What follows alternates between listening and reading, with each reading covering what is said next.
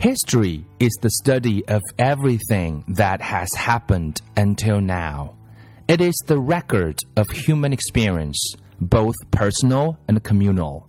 It is the story of the unfolding of human achievement in every area science, literature, art, music, and politics.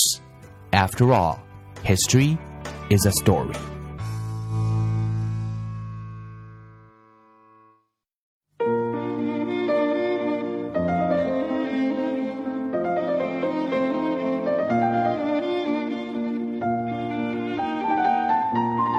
Hello, my dear friends. I'm Bill. 今天呢，我们来聊一个单字，叫做 history。H I S T O R Y history。What is history？这个单字不知道你是不是认识？认识也好，不认识也好，我们来听一个故事。听完故事之后，也许你就会明白了。听完故事之后，我们再来聊一聊这个字。What Is history? Do you know where you were born? Were you born at a hospital or at home? How much did you weigh when you were born? What did you have to eat for your first birthday? You don't remember being born, do you? And you probably don't remember your first birthday party. So, how can you find the answers to these questions. You can ask your parents. They can tell you about things that happened long ago, before you were old enough to remember. They can tell you stories about when you were a baby. These stories are your history. Your history is the story of what happened to you from the moment you were born, all the way up to the present. You can learn this history by listening to your parents. They remember what happened when you were born, and they probably took pictures of you when you were a baby. You can learn even more about your history from these pictures. Did you have hair? Were you fat or thin? Are you smiling or frowning? What are you wearing? Do you remember those clothes? You have a history, and so do your parents. Where were they born? Were they born at home or at a hospital? Where did they go to school? What did they like to eat? Who were their best friends? How can you find the answers to these questions? You can ask your parents. And if they don't remember, you can ask their parents, your grandparents. Now let's ask a harder question. Your grandmother was once a little girl what is her history like? How much did she weigh when she was born? Did she cry a lot? When did she cut her first tooth? What was her favorite thing to eat?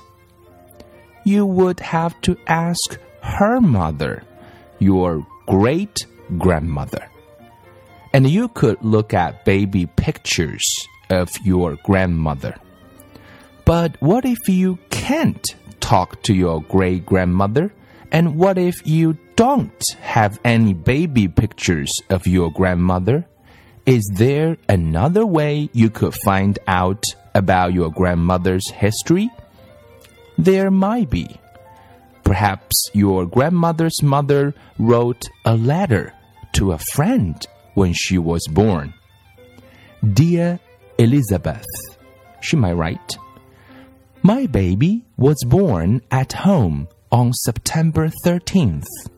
She weighed 7 pounds and she has a lot of fuzzy black hair. She certainly cries a lot. I hope she'll sleep through the night soon. Now, suppose you find this letter years later. Even though you can't talk to your great grandmother, you can learn the history of your grandmother from her letter. You could also learn history if your great grandmother kept a diary or a journal where she wrote about things that happened to her long ago. We're going to learn about the history of people who lived a long time ago in all different countries around the world. We are going to learn about the stories they told, the battles they fought, and the way they lived, even what they ate and drank, and what they wore. How do we know these things about people who lived many, many years in the past? After all, we can't ask them. We learn about the history of long ago people in two different ways. The first way is through the letters, journals, and other written records they left behind. Suppose a woman who lived in ancient times wrote a letter to a friend who lived in another village. She might say, There hasn't been very much rain here recently. All our crops are dying. The wheat is especially bad. If it doesn't rain soon, we'll have to move to another village Hundreds of years later, we find this letter. What can we learn about the history of ancient times from this letter? We can learn that people in ancient times grew wheat for food. They depended on rain to keep the wheat healthy. And if it didn't rain enough, they moved somewhere else. Other kinds of written records tell us about what kings and armies did in ancient times.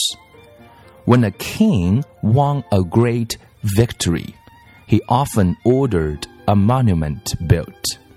On the monument, he would have the story of his victory engraved in stone letters or a king might order someone in his court to write down the story of his reign, so that everyone would know what an important and powerful king he was.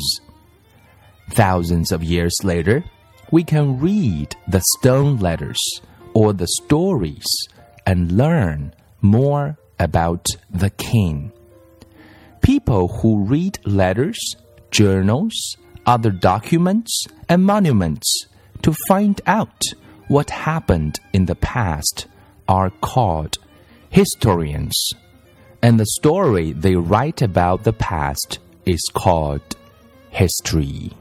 故事讲到这儿呢，你大概已经了解了什么是 history。每个人都有 history，每个国家也有 history，每个民族也有他们的 history。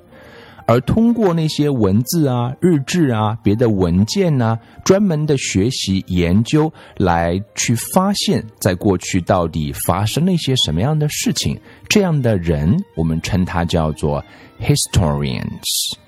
Do you want to be a historian?